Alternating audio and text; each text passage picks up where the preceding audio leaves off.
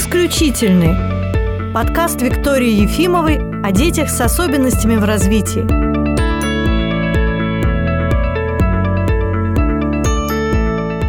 Здравствуйте, друзья! Сегодня мы с Олесей Станиславовной Жуковой Добрый вечер или Про... добрый день. Да, в пространстве «Белый вороненок» записываем очередной выпуск подкаста «Исключительные».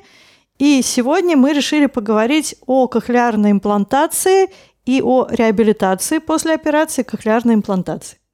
Начнем с того, что когда я только начинала работать, в конце 80-х я работала параллельно логопедом в детском саду логопедическом и работала учителем в школе глухих. И тогда операции кохлеарной имплантации только начали появляться, и мы с учениками обсуждали, некоторые говорили, что не хотят, боялись, но сейчас угу. я знаю, многое изменилось. Да, на сегодняшний момент, мне кажется, кохлеарная имплантация – это естественная часть жизни. А, ну, во-первых, таких детей можно встретить везде. Я в этом убедилась mm-hmm. не так давно, когда я летела ночным самолетом в Казахстан. Передо мной стояла бабушка вместе с мамой, и, о, я поднимаю глаза и вижу, что у ребенка кохлеарный имплант. Ага. То есть э, это можно встретить где угодно теперь. Более того, дети снимаются в фильмах, активно фигурирует во всяких таких открытых конкурсах, когда мы можем увидеть наших деток после кохлеарной плантации. Мне кажется, что общество уже привыкло и знает, что есть такая категория детей необычных. Ну, наверное, нам для наших взрослых, слушателей нужно объяснить, что это такое. Ну, для тех, кто не сведущ угу. и хотел бы узнать, что это такое, это, по сути дела, современный способ слухопротезирования. Раньше он казался очень трудоемким, потому что этот способ слухопротезирования, в отличие от ношения обычных слухов слуховых аппаратов предполагает первым этапом, ну, первый, понятно, всегда обследование, угу. а главным этапом это операция, и где под э, кожу пациента внедряется не в сам мозг, как считают многие, а там менее травматичная эта операция, внедряется а внутренняя часть а, звукопринимающей вот этой системы сложной имплантации, вводится электрод по ходу элитки, который начинает замещать погибшие волосковые клетки и восстанавливает связь между системой звукопроведения и системой звуковосприятия. И операция уникальна тем, что в отличие от слухового аппарата, задача которого, по сути дела, это микрофон, который усиливает звучание, хотя на сегодняшний момент так тоже неверно говорить, слуховой аппарат на сегодняшний момент это такая очень умная машина, фактически это компьютер, который uh-huh. носят в ушах пациенты. А кохлеарная имплантация, она не просто усиливает звучание, она дает возможность фактически ну, безнадежным пациентам, потому что если исторические какие-то перспективы вспоминать, там, реалии, то, например, Бетховен начал бы слышать сейчас, да, если бы была возможность провести эту уникальную операцию для тех пациентов и взрослых, и детей, у которых в результате разных психотравмирующих факторов происходит гибель волосковых клеток, и такое состояние нейросенсорная тугоухость не подлежит лечению, но когда вместо погибшего вот этого звена, которое у нас базируется в области улитки, да, вводится электрод, пациент начинает слышать, замыкает связь. И это действительно для многих особенно взрослых, которые потеряли слух уже, они потеряли надежду на то, угу. что они когда-либо слышат. Для них без слез невозможно смотреть, когда после первого подключения импланта взрослый человек говорит, я опять слышу, как поют птицы, я опять слышу шорох листвы. То есть слышать такой, как бы, частотный диапазон, который он давно уже не слышал и не чаял уже такой возможности. Поэтому это такой современный тип слухопротезирования. Ну, я знаю, что импланты все время развиваются, становятся более совершенными. Но, тем не менее, знаю, что есть категория родителей, которые категорически отказываются делать детям такие операции. И чаще всего семьи, в которых родители тоже не слышат, родители глухие. Ну, да, это, наверное, такая, как вам сказать, эм, очень сложная такая для них тревожная тема для этих родителей, которые сами являются глухими. Как правило, они как бы живут такой достаточно замкнутой социальной группой. Мы ну, я тоже знаем. хотела сказать, что это прямо отдельная социальная социальный слой, слой люди, которые да. общаются с помощью жестов, Русского и они языка, не да? считают, что они каким-то образом хуже тех, кто общается с помощью устной речи привыкли к этому и даже в какой-то степени считают это своим каким-то достоинством, особенностью со знаком плюс. По-человечески мы можем их понять. Да. Жизнь любого человека заслуживает внимания и уважения к нему. Если действительно это взрослый человек, у которого же сложившаяся система uh-huh. коммуникации, русский жестовый язык, и человек, который плохо пользуется вербальной речью, к сожалению, мы видим такую тенденцию, что очень часто родители, особенно если это пара, и муж, и жена глухие, между собой общаются жестовой речью, а у них родился ребенок, например, у которого лучший слух, потом, например, потеря слуха, или сразу родился глухой ребенок, то родителям, конечно, было бы комфортнее, если бы ребенок общался с ними тем примечным способом коммуникации, которыми общаются между собой, если это пара, да, муж и жена, или в социуме, да, если вокруг их окружают ну, тоже Я глухие. вообще такую проблему обнаружила случайно. Я что-то стала читать в интернете, что есть про кохлеарную имплантацию, и попала на какие-то родительские чаты, угу. Где это обсуждалось. И очень была удивлена, потому что всегда считала, что это однозначно хорошо, и никто не будет никогда против. Тем более я училась на сурдопедагога, у угу. меня в группе были студенты, у которых были глухие родители, и эти студенты, ну там бабушки, дедушки помогали воспитывать, прекрасно пользовались и жестовым языком, угу. и общались, как мы с вами тоже. То есть ну, тут-то проблемы нет. Казалось бы, нет. Да. Но на самом деле родителям так спокойнее. Это такой своеобразный родительский эгоизм. Не uh-huh. отпускать этого ребенка от себя, не давать им возможности развиваться этим детям, не видеть перспективы в их развитии. Родители зачастую эгоисты. Но это не только родители. Есть, ну, во-первых, э, категория родителей, которые по религиозным соображениям uh-huh. не хотят этого делать. Как ни странно, такие есть. Есть категория, например, подростков, которые сами не хотят, чтобы им делали операцию кохлеарной имплантации. Это происходит по определенным причинам. Если, опять-таки, например, подросток а, у которого есть слуховой аппарат, но он им не пользуется, потому что мы с вами понимаем, есть расхожее выражение, человек слушает не ухом, слушает мозгом, слушание – это тоже работа, угу. и те подростки, для которых сам слуховой аппарат оказался неэффективным, и я, например, наблюдала картину, когда родители хотели бы изменить жизнь своего ребенка, казалось бы, лучших побуждений, родители настаивали на том, чтобы сделать кохлеарную имплантацию, а подростки, поняв, как это трудно, потому что обучаться в этом возрасте уже трудно. Мы с вами понимаем, что угу. сензитивные периоды развития слухового восприятия в том числе тоже никто не отменял. Да? Если это подросток 13, 14, 15 лет, слуховой опыт у него минимальный, для него это сложная операция слушания. Вот, поэтому такие дети прятали импланты, ломали их демонстративно. Ну, вот я начала с того, что в школе, где я работала, обсуждалось угу. это. Там были дети, которые профессионально занимались спортом, и я спрашивала, ну, почему вы не хотите? И они говорили, ну мы же вот занимаем какие-то места, побеждаем в Олимпиадах для людей с особенностями. Паралимпи... Да. Паралимпийцы. А если у нас будет искусственная улитка, кто его знает, скажет уже, что мы обычные, и нам придется бороться уже в другой, на другом другой уровне. Категории. Да. Но видите, у каждого есть свои собственные соображения. Во всяком случае, это такая сложная проблема. Но с другой стороны, есть большое количество детей, взрослых людей, которые себя уже не мыслят. Не только без слухового угу. аппарата, а потом без кохлеарного импланта, потому что это принципиально иные возможности для слушания. Ну, вот теперь о возможностях. Да? Вторая крайность, когда родители не понимают, что то, что у ребенка появилась, ну, назовем, искусственная улитка, угу. не автоматически не приводит к тому, что ребенок сразу заговорит. Угу. Почему нужна длительная реабилитация?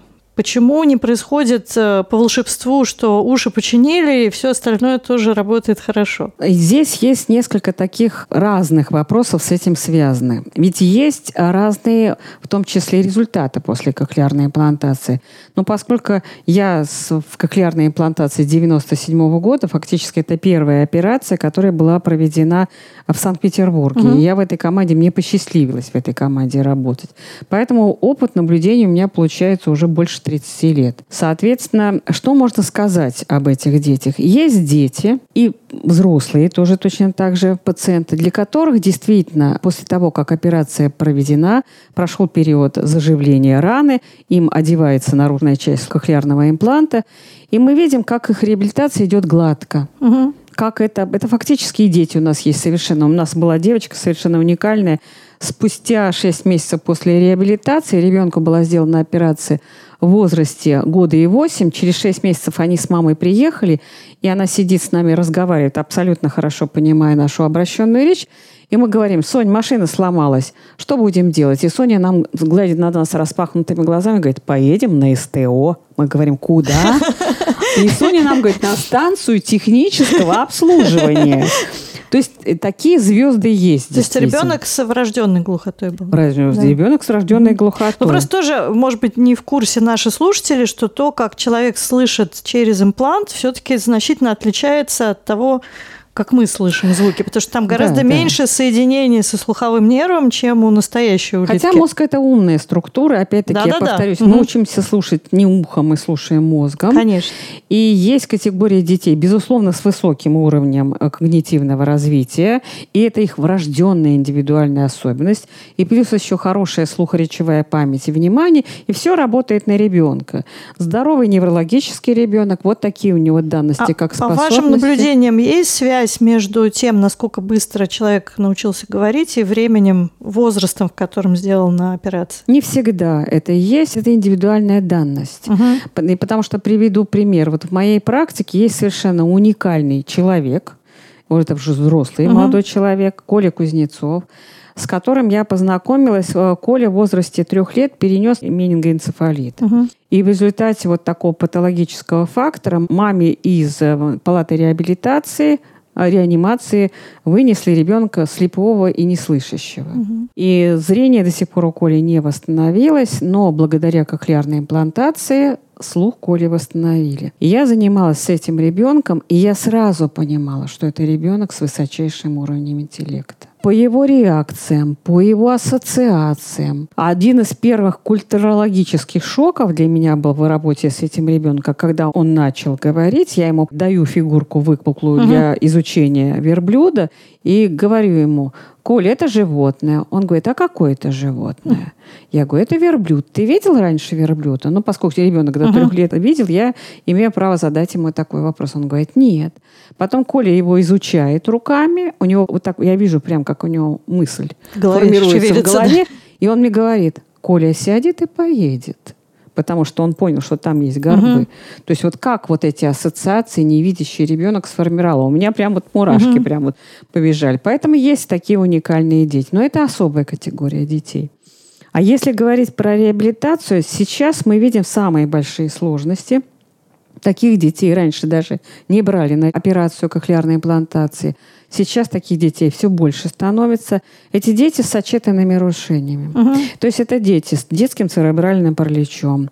Это дети, которых условно расценивают как дети с аутистическими особенностями. Вот. Или когда мы работаем с детьми, вот до операции родители говорят, у нас все было хорошо, ребенок mm-hmm. хорошо развивался, мы начинаем заниматься такими детьми, и я понимаю, так неправомерно, не вполне так правильно говорит, но я родителям говорю такую фразу. Вы знаете, если бы даже у вашего ребенка не было снижения слуха, это был сенсорный алалик. То есть это дети, у которых одновременно, наряду с периферическим снижением слуха, мы видим проявление центральных слуховых ну, нарушений. вот это та проблема, которую я ощутила, работая параллельно в школе глухих и в детском угу. саду для детей с нарушением речи. Нас же как учили, что есть структура дефекта. Да. Если угу. нарушен слух, то дальше не рассматривается Все то, что внутри бы, да. этого может быть там и дизартрия, угу. и алалия. Да. А э, сейчас этого действительно много. Много. Более того, если логопеды более цепким взглядом, потому что у них есть нозологические единицы, угу. куда можно этого ребенка приткнуть, да, они это замечают, то сурдопедагоги, я много лет видела обратную ситуацию они не понимают, почему такой ребенок. Не То понимаю. есть либо все скатывается к э, умственной отсталости, да, к задержкам развития ребенка когнитивным, либо же они его расценивают как ребенка, ну так скажем, трудного неврологически, а дальше они не знают, как это называется. И это целая проблема, вот работа с такими детьми. Опять-таки, кто с ними должен работать? Сурдопедагог или логопед? У нас в центре не так много бывает детей с кохлеарной имплантацией, но родители, которые до нас доходят, в принципе, довольны, дети хорошо mm. прогрессируют, но проблема в том, что к нам никогда не направляют детей после кохлеарной имплантации специалисты, которые этим занимаются. Mm-hmm. И я вижу такую проблему. Родителям говорят, что ни в коем случае не надевать наушники. У нас есть же метод InTime, метод Томатиса, метод TLP, когда мы даем опыт слушания мозгу. Почему такая реакция? Ведь ну, мы надеваем ребенок... наушники не для того, чтобы сделать громче а ребенок не слушает ухом угу. в этом. Для ребенка после кохлеарной имплантации правомерно использовать либо слушание в свободном звуковом угу. поле, либо специальные наушники, которые проводят по костной проводимости. Ну, да, конечно, у нас а наушники угу. костной проводимости, тогда да. Обычные наушники этому ребенку угу. не подойдут, потому что имплант, принимающий устройство угу. слуха, находится у него не в ухе, угу. а оно может вот некоторые типы имплантов наушник может здесь вообще быть на спине. Угу. Он не здесь, не там, угу, где мы угу. привыкли. Поэтому оденьте вы ему, если обычный э, микрофон, он не будет слушать через эти наушники. Ну, не, там, не там принимающее устройство звука находится. Получается, опять же, недостаток информации, информации там и там, потому что все методы, которые мы используем, там есть костная проводимость, и верботональный метод, он разрабатывался же изначально для детей с нарушениями слуха, но там есть очень интересные тренинги, готовящие ребенка к операции кохлеарной имплантации. Как раз, мне кажется, это очень здорово для тех детей, у которых кроме снижения слуха, там внутри есть еще и алалия. Но я сама наблюдала вот ситуацию, когда методика верботонального метода, и Петр Губерина, да, угу. ее э, когда-то придумал, совершенно уникальный, фантастический метод потому что идеология этого центра, да, СУВАК-центра, она вообще была нацелена на то, за что мы с вами продолжаем бороться, за вербальную речь и интеллект ребенка. Потому что в те времена с теми типами слуховых аппаратов эта методика, этот метод был абсолютно уникален, и прибор вербатон, когда включается в работу с а, вибротактильный метод, когда ребенок слушает всем телом, да, через угу через тело, через звук. И это совершенно удивительный метод. Конечно, я когда в свое время еще там в начале 90-х годов с ним познакомился, меня этот метод ошарашил. И он, кстати говоря, ведь не только применялся по отношению к неслышащим детям, потому что как раз он применялся в том числе для тех, кому хотелось эффективнее выучить иностранный язык, как лингвистический метод. Но в Америке там целое направление было ответвление занятий с детьми с аутизмом. Там с аутизмом, с нарушениями Эсп. речи угу. вообще, да. Поэтому этот метод уникальный сам по себе. Но обычно хирурги и врачи, которые э, оказывают комплексную помощь ребенку после кохлеарной имплантации, выступают против методов, да, в которых используются токи которые в том числе могут воздействовать на внутреннюю часть угу. импланта. Поэтому родители очень часто переносят и путают, что можно, а что нельзя. Ага. Какой допустимый метод, а То какой тран- нет. Транскраниальная там, микрополяризация нежелательно, но нежелательно. это все не имеет отношения к аудиометодам. Это имеет отношение угу. к функционированию работе прибора, угу. внутренней части прибора. Угу. Я была в поликлинике Сувак, мы угу. ездили в Загреб на обучение. Конечно, очень интересно. И Интересно было сравнить логопедов, как они работают там с нами, потому что самым большим шоком было, они приезжали наших тоже учить, угу. что они не используют зеркало. Угу. Мы тоже не используем. Ну, это было давно, да, тогда угу. все работали зеркалом. И наши логопеды спросили, а, а можно мы будем использовать зеркало? И там приезжала такая логопед, ее звали Вишня, мы до сих пор общаемся. Она говорит, ну, если вы знаете, что с ним делать, используйте. То есть э, логопед работал с позиции улучшения слухового восприятия до такой степени, что на основе обратной связи мозг сам начинает управлять артикуляцией более эффективно. Но я же тоже, когда мы были в Суваге, сразу увидела ребенка с межзубным сигматизмом и говорю, ну а это как? Угу. Они говорят, а ничего страшного, он хорошо коммуницирует, он доносит информацию, мы не будем добиваться того, чтобы звуки были чистыми. Ну, это особенность европейской да. школы. Не обязательно все должно быть совершенно, да, угу. и вся пирамида речи, там все не, ну, непременно должно быть В общем-то, правильно, что главное уметь воспринять информацию и донести информацию, которую хочешь. То, что там, может быть, ты где-то немножко шепелявый, картавый, ну, мы с вами из, из другой позиции видим, когда ко мне приезжают из Германии, говорят, ну, на цыпочку бегать. А нам невролог сказал, что она да. балериной будет. Поэтому европейская школа смотрит на ребенка вообще с умилением, так скажем. Они не стараются их пролечить, как мы, да, непременно. Не стараются, не борются за дошкольный период, который нам, нам кажется таким важным, что его надо использовать, и ребенка надо починить обязательно в этом возрасте. Они более терпеливы, они говорят, ну вот он такой. Ну, хороша, наверное, середина, когда с одной стороны есть принятие, но с другой стороны родители все-таки и специалисты пытаются по максимуму сделать так, чтобы было лучше. Я думаю, что мы с вами этой темы уже коснулись. Это не должен быть ни в коем случае невроз, да, вот переживать да. по поводу того, что я чего-то не успею. Особенно родителей э, нельзя этим запугивать. Это должно быть такое как бы доверительное партнерство. Но в этом партнерстве специалист все-таки должен быть грамотным, и он должен стараться. Потому что вот у меня есть поговорка, а, что мы догоним, а в хорошем смысле еще и перегоним. Это вот бывает случаи, когда мы еще и перегоняем сверстников. Давайте попытаемся это сделать. Давайте поставим более высокую задачу. Жизнь покажет, может это ребенок сделать или нет. Но я всегда за то, чтобы все-таки попытаться обмануть природу. А бывали в вашей практике такие случаи, что ребенку сделали кохлеарную имплантацию, а в речи прогресса не было вообще? Это, как правило, вот эти сложные дети угу. с э, нагромождением симптоматики, дети, у которых сложные интеллектуальные проблемы, это дети, которые могут быть одновременно слепо-глухие, угу. где мы не ждем быстрой динамики. И это дети, у которых выраженные коммуникативные нарушения, конечно. Есть такие дети, но я не могу сказать, что для них имплантация оказывается бесполезной, потому что в какой-то области все равно продвижение есть, и качество жизни ребенка меняется. Угу. Другое дело, что мы должны научить родителей не мыслить категориями, что он должен пойти непременно в гимназию да, после этого. Вообще, мне кажется, что в этом смысле вот здесь большое поле деятельности для российской дефектологии, для того, чтобы родителям показать, что во всем мире отношение к человеку и к ребенку с проблемами изменилось.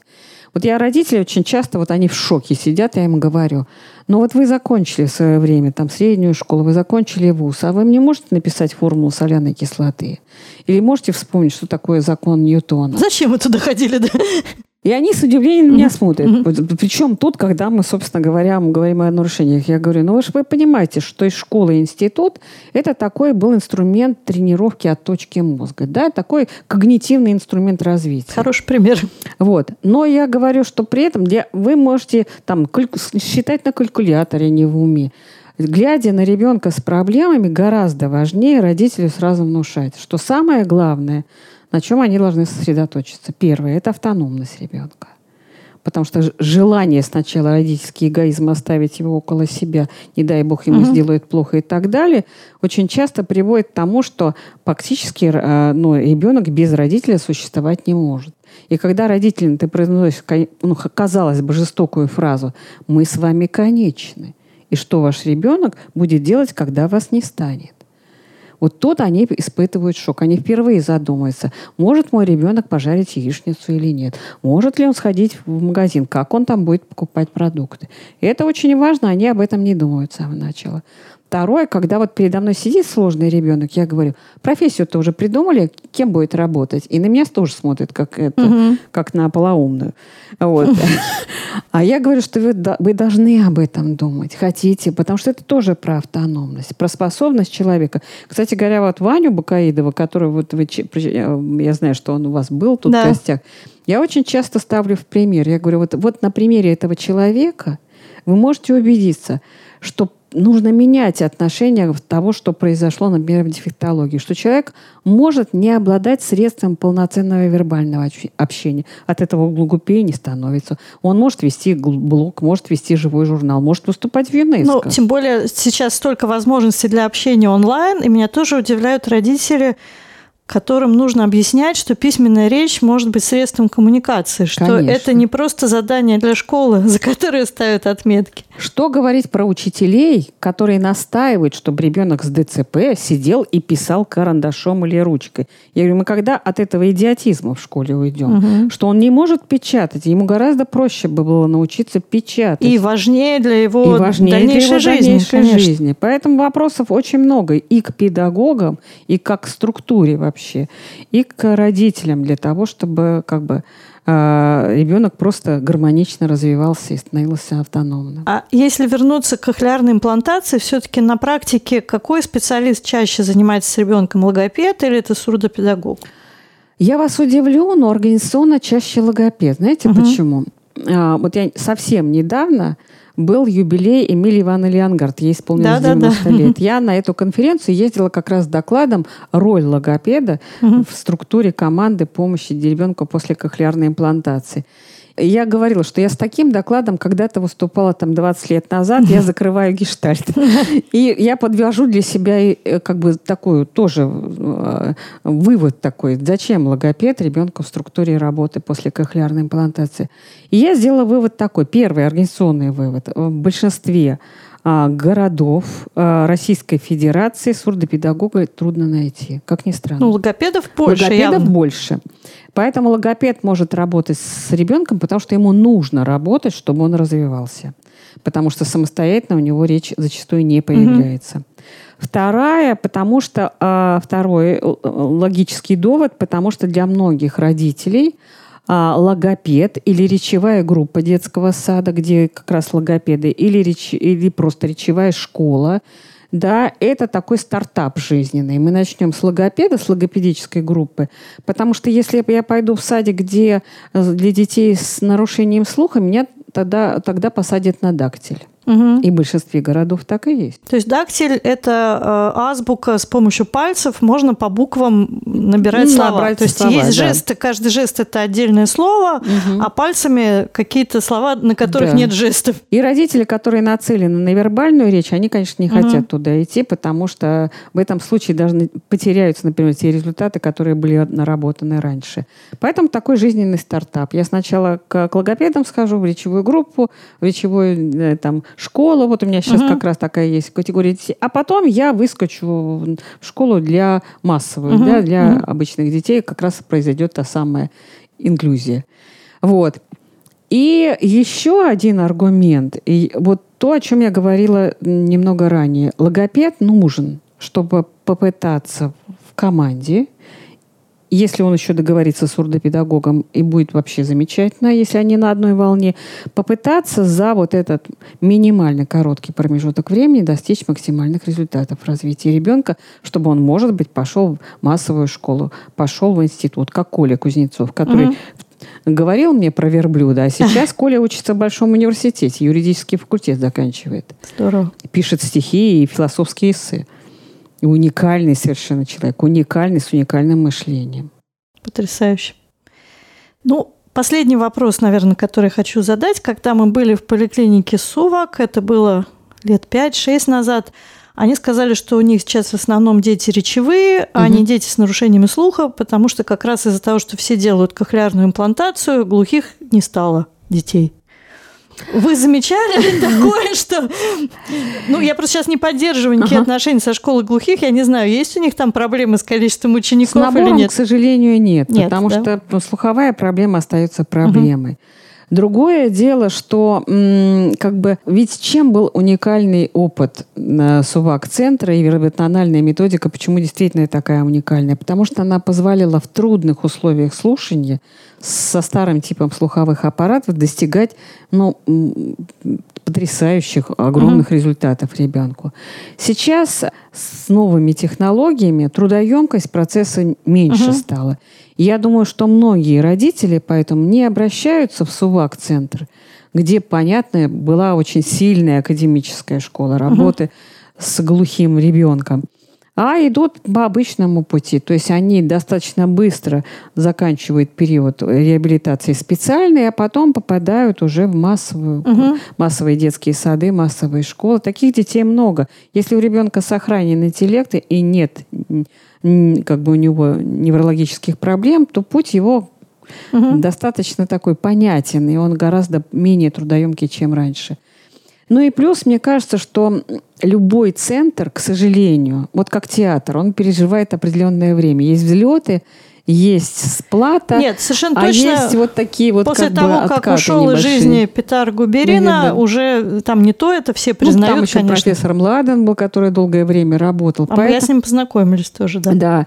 Поэтому я думаю, что уже слава вот та Мгм. вот как бы ушла, меньше людей знают об этом. Ну и в Европе достаточно большое количество разных центров, которые предлагают помощь. Мгм. Поэтому просто выбор большой у родителей. Но от этого методика хуже не стала. Методика действительно уникальная. Да, поскольку я слышала, как говорили дети в школе глухих, наши, Мгм. с которыми много занимались речью, я слышала, как там говорили дети, конечно.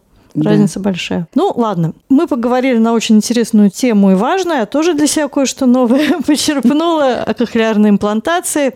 И я надеюсь, мы еще встретимся и обсудим. Спасибо за приглашение. Спасибо и до новых встреч. Всего доброго.